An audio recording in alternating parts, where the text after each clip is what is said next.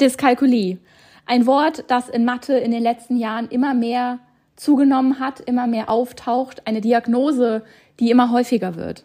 Und in dieser Podcast-Folge möchte ich dieses ganze Thema einmal beleuchten, denn ich sehe das sehr kritisch und ich beobachte das Ganze jetzt schon eine Weile und habe so meine Meinung dazu. Und da reicht ein TikTok nicht, da reicht auch ein Instagram-Post nicht. Deswegen möchte ich das hier mit dir in dieser Podcast-Folge besprechen. Und wenn das für dein Kind jetzt zum Beispiel schon Thema war, du aber da so ein mulmiges Bauchgefühl hast, folge diesem Bauchgefühl, hör dir diese ganze Folge an und ja, komm gerne auf mich. Das ist wirklich etwas, wo ich der Meinung bin, wir müssen die Kinder beschützen, denn das ist etwas, wie gesagt, was gerade um sich greift, was eine ganz ungesunde Entwicklung darstellt.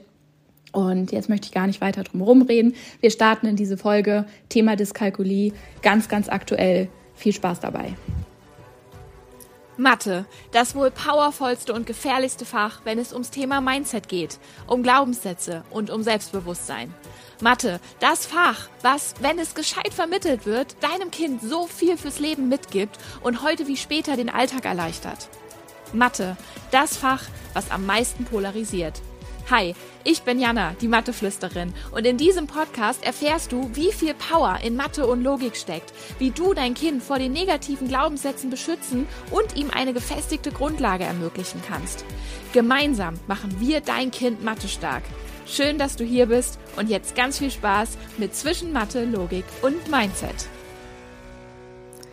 Zuallererst mal möchte ich mich bei dir bedanken, dass du dich einsetzt für dein Kind, dass du hier heute deine Zeit mir schenkst und dir diese Podcast-Folge anhörst und diese Zeit investierst, weil du vielleicht selber schon die Diagnose für dein Kind gehört hast oder sie im Raum steht und du das noch nicht so ganz nicht wahrhaben möchtest, sondern einsehen möchtest oder akzeptieren möchtest. Und in den meisten Fällen würde ich behaupten, auch ohne dich zu kennen, ich gebe dir da recht. Von daher vielen, vielen Dank, auch vielen Dank, ähm, wenn du diese Folge teilst in deinen sozialen Netzwerken, in deinen WhatsApp-Gruppen, damit sie auch andere Eltern erreicht, die sich auch mit dem Thema jetzt schon auseinandergesetzt haben, ähm, sodass wir da so viele Kinder wie möglich, ich sage es wirklich so, beschützen können. Denn das, was da gerade passiert, ist absolut nicht richtig. Und bevor ich zu dem eigentlichen Begriff komme und der Definition, was ist das eigentlich, möchte ich dir auch gerne erstmal erzählen, warum ich da dem so kritisch gegenüberstehe und woher ich diese, diese Meinung habe, beziehungsweise auch dieses Wissen glaube zu haben. Denn wenn ich mich so umgucke mit den Eltern und ich arbeite mit Hunderten von Eltern zusammen, allein in den letzten Monaten, dann kommt auch da dieser Begriff immer häufiger auf. Und er kommt, egal ob das in den Seminaren ist, ob das bei mir im Kurs mit den mathestarken Eltern ist oder bei mir im Coaching ist, es wird immer häufiger. Und wenn ich dann Kinder vor mir sitzen habe im Coaching mit Verdacht auf Dyskalkulie, wo die Eltern aber sagen, ey, ich glaube das irgendwie nicht so richtig und kannst du da mal drauf gucken, kannst du mal eine Stunde mit meinem Kind arbeiten, um da ein Urteil abzugeben und ich setze mich mit den Kindern hin, dann wird ganz schnell klar, und zwar bisher bei jedem, dass da absolut keine Dyskalkulie vorliegt, sondern dass da einfach massive Lücken in den Grundlagen herrschen aus den letzten Jahren. Und wir wissen alle, wo diese Lücken herkommen. Das hat ganz bestimmt nichts mit der Neurobiologie im Kopf des Kindes zu tun, sondern das kommt von einer ganz anderen Geschichte, äh, von die ich nicht erwähnen muss. Du weißt, wovon ich spreche. Ähm, und wenn ich den Kindern die Rechenstrategien erkläre, beziehungsweise mir erstmal angucke, was ist da, dann ist bei diesen Kindern ganz viel da, aber es ist noch nicht so strukturiert, wie es sein könnte, es ist noch nicht so gefestigt, wie es sein könnte. Und die Vorstellungen fehlen, weil viel auswendig gelernt wurde. Und sobald ich da aber mal durchbreche, ist auf jeden Fall ein Zahlverständnis da, ist auf jeden Fall ein Verständnis für die Strategien da. Und dann ist es definitiv keine Dyskalkulie. Der nächste Punkt ist, eine Mama im Kurs, da hatte das Kind schon oder hat das Kind schon die Diagnose Dyskalkulie, also wirklich die ganzen ganzen Prozess, die ganzen Prozesse durchlaufen mit psychologischem Gutachten und, und, und, diagnostizierte Dyskalkulie, Mathe bisher ein Kampf. Nach einem Monat im Kurs, auf einmal ist die zwei in der Mathearbeit da. Auf einmal fängt das Kind an und hat Spaß an Mathe. Auf einmal fängt das Kind an und erklärt seine Rechenstrategien. Und zwar eine andere Strategie, die eigentlich gerade dran ist. Sprich, da läuft das Ganze gerade an. Und auch das würde nicht der Fall sein, wenn da wirklich eine Dyskalkulie vorliegt. Wie gesagt, zum Begrifflichkeiten und warum ich das so sage, dazu komme ich später noch. Und der dritte Punkt, und das ist noch der, der krasseste, sage ich mal, auch nach, mein, nach meinem Kopfrechenseminar habe ich diese Rückmeldung schon bekommen. Von Mamas, die sagen, hey, ich bin in dein Kopfrechenseminar gekommen, weil mein Kind absolut nicht Kopfrechnen kann und weil die Schule jetzt schon mit Dyskalkulie mir im Nacken sitzt und weil ich das aber noch nicht so akzeptieren wollte. Und das sind anderthalb Stunden Seminar. Und du bekommst von mir eine Schritt für Schritt Anleitung, wie du vom zählenden Rechnen, weil Menschen mit Dyskalkulie rechnen zählend, das ist die einzige Möglichkeit, die sie zumindest vor einer Therapie, die lange dauert, haben wie man vom Zähnenrechnen zum Kopfrechnen kommt. Und sie sagen, hey, nach zwei Wochen guckt mein Kind mich strahlend an und sagt, ist ja gar nicht so schwer. Mama, auf einmal macht das Spaß mit dir. Mama, auf einmal kannst du mir das so erklären, dass es funktioniert. Und auch das ein ganz klares Zeichen davon, da liegt auf gar keinen Fall eine Dyskalkulie vor oder eine Rechenstörung, eine Rechenschwäche. Die Begriffe, die gehen nahtlos ineinander. Rechenschwäche kann man, wenn man sich die Literatur anguckt, nochmal so ein bisschen abtrennen von der Rechenstörung und der Dyskalkulie. Aber grundsätzlich ist das Ganze neurobiologisch veranlagt und nicht so einfach mit ein, zwei Tricks oder Strategien oder veränderten, äh, veränderter Herangehensweise lösbar. Und da zeigt es mir, dass sogar anderthalb Stunden Seminar reichen, um bei einem Kind einen ganz, ganz großen Unterschied zu machen. Aber die Schule sich die Zeit nicht nimmt, die Zeit nicht hat, das Wissen nicht hat, das mag verschiedene Hintergründe haben und sofort mit dieser Dyskalkuliekeule um die Ecke kommt. Und was passiert, wenn ein Kind, was das nicht hat, aber diese Diagnose bekommt? Es wird sich drauf ausruhen. Das war früher schon mit LRS so. LRS gibt schon, ich sag mal, ist schon länger bekannt und auch das, das habe ich in meiner eigenen Schulzeit schon erlebt und du bestimmt auch, wenn ein Kind LRS hat, ja, dann ich muss das ja nicht können, ich muss ja Diktate nicht mitschreiben, ich krieg den Nachteilsausgleich, alles gut. Heißt ja aber, ich mache mir keine Mühe mehr, weil wenn mir ein Arzt sagt, wenn mir die Schule sagt, wenn meine Eltern das übernehmen und auch sagen, dass ich es ja nicht können kann, warum sollte ich mir dann Mühe geben? Weil dann kann ich es ja nicht. Dann gehe ich so ein Stück weit in die, ich sag Opferrolle und ich meine es nicht so, weil die Menschen, die eine Dyskalkulie haben, sie können es wirklich nicht und da muss man Rücksicht nehmen und das muss man respektieren und das ist vollkommen okay. Auch hier ist zum Beispiel wichtig zu sagen, dass eine Dyskalkulie nichts mit dem Intelligenzquotienten zu tun hat. Die Intelligenz hat daraus keine Aufwirkung. Und jetzt komme ich so ein bisschen dazu, was ist Dyskalkulie eigentlich? Dyskalkulie ist eine neurobiologische Störung im Gehirn oder eine Fehlentwicklung klingt auch schon wieder so böse. Das Gehirn hat sich in verschiedenen Arealen in dem Fall anders entwickelt. Das ist der aktuelle Stand der Forschung. Und für arithmetische Zusammenhänge, sprich eine Mengenvorstellung, eine gescheite Zahlvorstellung und die Fähigkeit, in den Grundrechenarten zu rechnen, erfordert bestimmt, ein bestimmtes Zusammenspiel von verschiedenen Arealen im Gehirn. Und bei Menschen mit einer Dyskalkulie haben sich diese Areale anders entwickelt und das Zusammenspiel funktioniert nicht so, wie es müsste. Heißt aber nicht, dass die Intelligenz gemindert ist. Es gibt große Mathematiker, die können große mathematische Beweise problemlos lösen, weil eine Logik funktioniert, sie aber trotzdem Schwierigkeiten im arithmetischen Bereich haben. Das eine schließt das andere nicht aus.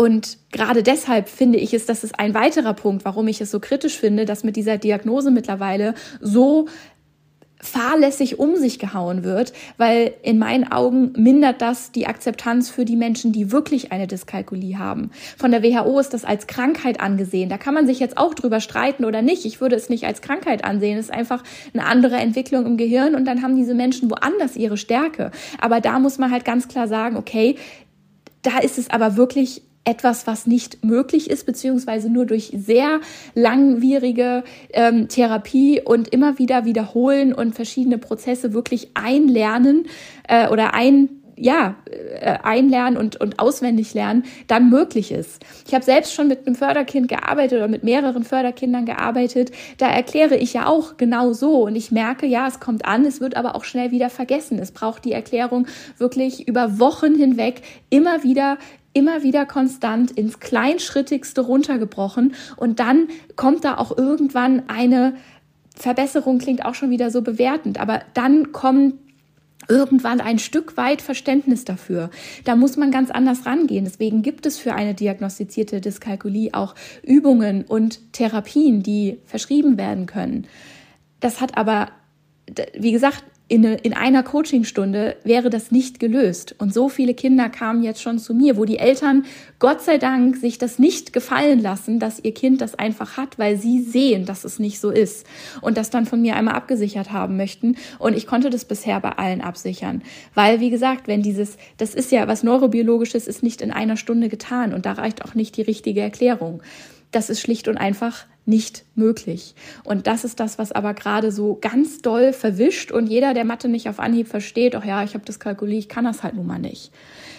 Nein, so ist es nicht. Es fehlt bei, an ganz, ganz vielen Ecken fehlen die Grundlagen. Jetzt natürlich durch die Lockdown-Jahre haben viele Kinder die Grundlagen von Grund auf gar nicht mitbekommen oder hatten einfach zwei Jahre Pause, wo die Grundlagen nicht wiederholt wurden, wenn sie schon dritte, vierte, fünfte Klasse waren, weil die Grundlagen müssen regelmäßig wiederholt werden, da, damit sie warm bleiben. Das ist wie beim Sport. Man muss es immer wieder machen, ansonsten kommt man aus dem Training. Man kann es dann wieder lernen, aber man kommt aus der Übung. Wenn die Zeit für diese Übung jetzt aber nicht da ist, weil die Mühlen der Schule ja unerbärmlich, äh, äh, unbarmherzig, das ist das Wort, weiterlaufen, dann bleibt dafür die Zeit nicht. Ergo entwickeln sich Rechenprobleme. Ich sage keine Rechenstörungen. Es entwickeln sich Probleme, weil da Lücken sind. Und anstatt die Lücken aufzuarbeiten, man hat die Zeit dafür nicht. Ah, okay, Diagnose Dyskalkulie, dann gibt es einen Nachteilsausgleich, super, alle Beteiligten glücklich.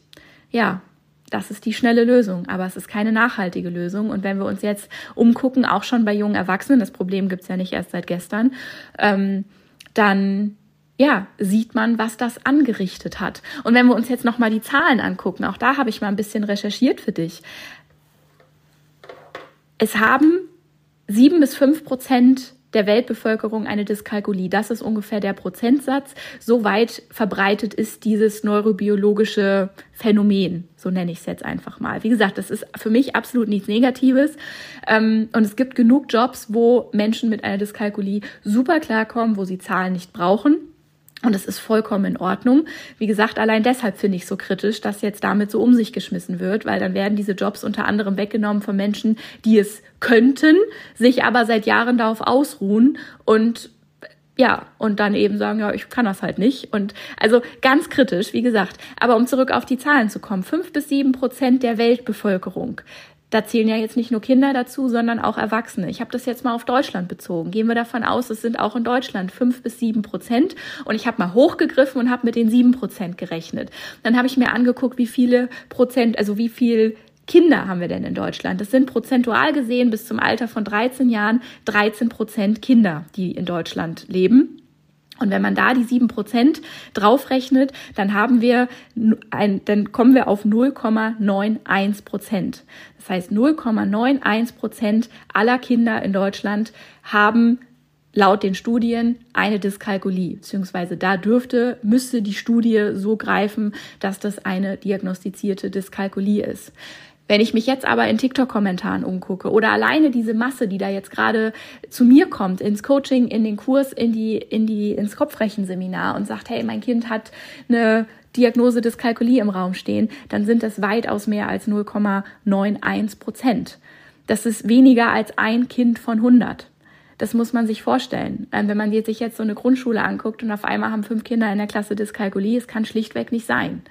Und wie gesagt, ich sehe es ja das ist mein täglich Brot, dass ich entweder die Rückmeldung nach dem Seminar bekomme, wo ich ja anderthalb Stunden Input gebe. Anderthalb Stunden und auf einmal funktioniert's wenn ich in den Kurs gucke, klar, da ist ein bisschen mehr Input und da steckt ein bisschen mehr Arbeit hinter. Das heißt aber auch, dass ich das Kind nie selber zu Gesicht bekommen habe, dass die Eltern in der Lage sind, diese Grundlagen mit dem, mit dem richtigen Wissen, was sie ja von mir bekommen und mit der, mit der Unterstützung, die sie von mir bekommen, auch an den offenen Matheabenden, wo sie auch nochmal individuell Fragen stellen können, wo ich individuell zum aktuellen Thema unterstützen kann, dass das schon ausreicht, damit ein Kind mit einer, ich sag's mal, ne, Diskal äh, diagnostizierten Dyskalkulie auf einmal gute Noten schreibt und und es geht mir nicht um Noten. Ich freue mich natürlich für die Kinder, aber das, darum geht es mir nicht in erster Linie. Aber es wäre auch nicht möglich, wenn da eine, wirklich eine Dyskalkulie vorliegt.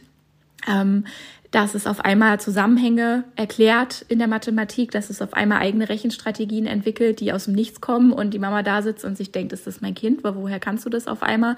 Und dass das Kind auf einmal sagt, ach so, ja, nee, dann ist das ja eigentlich gar nicht so schwer. Also geht das so und so und so und ja, eigentlich ist Mathe ja doch ganz cool Das wäre nicht so bei einer Dyskalkulie. Und eben dann auch die Coachingstunden, wo ich mit den Kindern da sitze und mir denke, wo, wo, soll dieses Kind Dyskalkulie haben?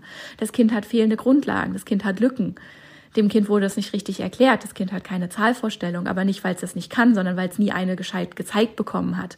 Ein ganz massiver Unterschied. Und dann kann man von da aus weitergehen und das Kind stärken und sagen, guck mal, das kannst du doch. Natürlich kannst du das.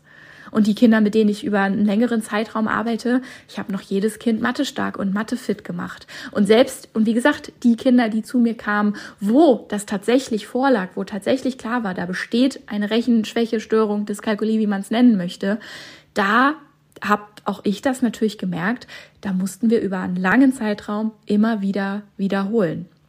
Und auch da, das braucht natürlich Geduld. Das ist, das erfordert natürlich noch viel mehr Geduld. Aber auch, und das haben diese Menschen verdient. Und daher kenne ich aber, wie gesagt, auch diesen Unterschied und bilde mir dieses Urteil, dass im Moment ja, diese Dyskalkulie oder genutzt wird, um zu kompensieren, was da mit den Lockdowns gerade in der Grundschule passiert ist. Nämlich, dass die Grundlagen nicht da sind. Und Dyskalkulie ist, ich sag mal so, der einfachste Weg für alle Beteiligten, weil dann kann das Kind das ja nicht können. Aber es ist der es ist zu einfach. Und es ist, wie gesagt, wenn man in die Zukunft guckt, wenn du dir jetzt mal dein Kind vorstellst, ich weiß nicht, ob das dein Kind betrifft oder ob du das für jemand anderen hörst oder ob du es einfach hörst, weil es dich interessiert. In jedem Fall, auf jeden Fall auch nochmal an dieser Stelle ein großes Danke, dass du dich mit diesem Thema für dein Kind oder für andere Kinder oder auch für deine Kinder in der Klasse, wenn du Lehrerin bist, auseinandersetzt. Ähm, für die Kinder ist das fatal, weil die werden durch ihr Leben gehen und sich denken, naja, ich kann es ja nicht können. Und die werden bei einem Arbeitgeber sitzen und sagen, ja, ich habe eine Dyskalkulie, kann ich halt nicht. Aber auch da, wie gesagt, auch da wiederhole ich mich nochmal, finde ich das zum Beispiel ganz, ganz unfair denen gegenüber, die es wirklich haben und die diese Jobs, wo man zum Beispiel wirklich Mathe nicht braucht oder nicht mit Zahlen in, in Berührung kommt, diese Menschen bräuchten diese Jobs. Wirklich. Und bei allen anderen ist es im Kindesalter diagnostiziert, eine Schullaufbahn drauf ausgeruht und im Erwachsenenalter, pff, ja, ist halt egal, kann ich ja eh nicht. Das ist zu einfach. Und da bitte ich dich als Mama oder Papa in die Verantwortung zu gehen, auf dein Bauchgefühl zu hören, weil viele der Eltern, die zu mir kommen, sagen, ja, mein Bauchgefühl sagt mir, mein Kind hat das nicht, mein Kind ist zu clever dafür. Ja, in den meisten Fällen stimmt das. Und in den Fällen, wo es wirklich nicht funktioniert, ist die Diagnostik super. Und da ist es super, dass es den Nachteilsausgleich gibt. Und dagegen sage ich überhaupt nichts. Und wie gesagt, ich streite auch absolut nicht ab, dass es Dyskalkulie gibt. Ich habe das im Studium schon gelernt. Ich habe selber mit solchen Kindern gearbeitet. Und ja, es sind Fortschritte möglich, aber sehr, sehr langsam. Und alle, die ich jetzt in den letzten Monaten hatte, hatten das definitiv nicht. Und ja, das war einmal hier wirklich mir einmal vom Herzen geredet. Ich danke dir, dass du zugehört hast. Schick das gerne an alle Eltern, die auch sich mit dem Thema schon auseinandersetzen mussten oder die auch schon gesagt haben, ja, meinem Kind wurde das diagnostiziert oder zumindest mal in den Raum gestellt. Ich glaube das aber nicht. Ich kann mir das nicht vorstellen. Mein Kind ist dafür zu clever und auch zu clever ist falsch formuliert. Mein Kind, dafür hat es zu viel Verständnis. Das ist die bessere Formulierung. Denn wie gesagt, ein Kind kann clever sein und trotzdem diese neurobiologische Störung haben für die es nichts kann. Das ist erblich, das ist angeboren. Deswegen ist es auch so schwer wieder wegzubekommen. Ich kann mir aber absolut nicht vorstellen, dass diese Zahl von fünf bis sieben Prozent in den letzten Jahren auf einmal auf, keine Ahnung, 20 Prozent angestiegen ist, weil woher sollte es kommen? Ist das Grundwasser mit Dyskalkulie verseucht? Mal ganz blöd gesagt. Glaube ich tatsächlich nicht. Von daher, Schreib mir gerne auf Instagram eine Nachricht und schreib mir, was du dazu denkst, was du da für Erfahrungen zu gemacht hast. Das würde mich riesig interessieren. Und wenn du sagst, ja, mein Kind ist erst in der ersten, zweiten, dritten Klasse und es steht schon im Raum, dann lade ich dich herzlich ein, in mein Kopfrechenseminar zu kommen. Das kostet nichts. Den Link findest du hier unten in den Show Notes. Melde dich dafür an und dann bekommst du ja von mir wirklich diesen Plan an die Hand, der schon jetzt ganz vielen Eltern geholfen hat, da mit ihren Kindern wieder auf ein anderes Level zu kommen und da mit ihren Kindern wieder äh, den Spaß reinzubringen und auch wirklich von jetzt auf gleich, wie gesagt, die Rückmeldung kommt nach ein, zwei Wochen, ähm, wo sie auf einmal sagen, hey, auf einmal funktioniert's und auf einmal mag mein Kind wieder Mathe und nein, es hat keine Dyskalkulie, ganz bestimmt nicht. Das ist mein Angebot für dich, wenn du sagst, okay, ich möchte gleich die volle Bandbreite, dann buch dir gerne ein Beratungsgespräch. Auch das, den Link dazu findest du unten. Dann gucken wir und können da natürlich auch nochmal besprechen. Dann kannst du mir auch die Situation bei euch zu Hause mal schildern. Dann kann ich da auch nochmal eine individuelle äh, Meinung dir dazu geben und wir können das individuell besprechen, was, wie ich dich am besten unterstützen kann. Wie gesagt, ich bin da, ich biete dir die Hilfe an und wenn du sie von mir nicht annimmst oder annehmen möchtest, dann bitte ich dich auf jeden Fall, steh für dein Kind ein, dann such dir die Hilfe woanders ähm, und lass das nicht auf dir und deinem Kind sitzen, wenn du nicht wirklich das Gefühl hast, dass dein Kind die Möglichkeiten nicht hat, das zu verstehen dann teste und dann ist es für dein Kind auch super hilfreich, wenn es den Nachteilsausgleich bekommt. Aber sobald du die, den Verdacht hast, nein, mein Kind kann das und es liegt wirklich nur an der Schule und an fehlenden Grundlagen, dann stell dich vor dein Kind und tu alles, damit dein Kind eben auch sein volles Potenzial ausschöpfen kann. Denn das ist das, was ich mir für dein Kind wünsche. Das ist das, was du dir für dein Kind wünschst. Und das ist das, was jedes Kind verdient hat, sodass es seine Fähigkeiten voll nutzen kann, dass es voll aufgehen kann und dass es als erwachsener Mensch auch voll im Leben steht und sagt, yes, ich kann das. Und dank Mama und Papa, die dafür gekämpft haben. In diesem Sinne, vielen Dank für deine Zeit. Ich freue mich auf deine Nachricht. Ich freue mich auf dich im Seminar und sage bis ganz bald, deine Jana.